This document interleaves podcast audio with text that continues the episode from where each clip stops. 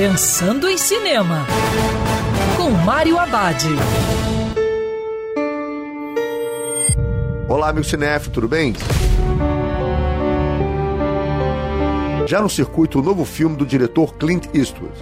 O caso Richard Jewell é baseado no ataque terrorista que aconteceu em 1996 nos Estados Unidos durante os Jogos Olímpicos de Atlanta. Richard Jewell era um dos seguranças do evento que relatou sobre a bomba que viria a explodir. Ele acabou se tornando um herói, porque sua rapidez salvou muitas vidas. Mas dias depois, ele acabou se tornando o suspeito número um do FBI. Com isso, ele é difamado pela imprensa e tem a sua vida destruída. O advogado Watson Bryant faz a sua defesa e luta contra o FBI e a imprensa para limpar o nome do seu cliente. O longa é dirigido com muita elegância por Clint Eastwood evitando os clichês que costumam aparecer nesse tipo de filme.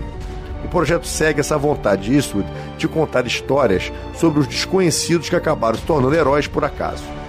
Aos 89 anos de idade, Clint continua com fôlego de garotinho.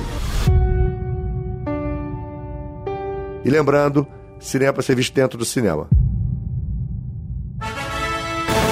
Pensando em Cinema, com Mário Abade.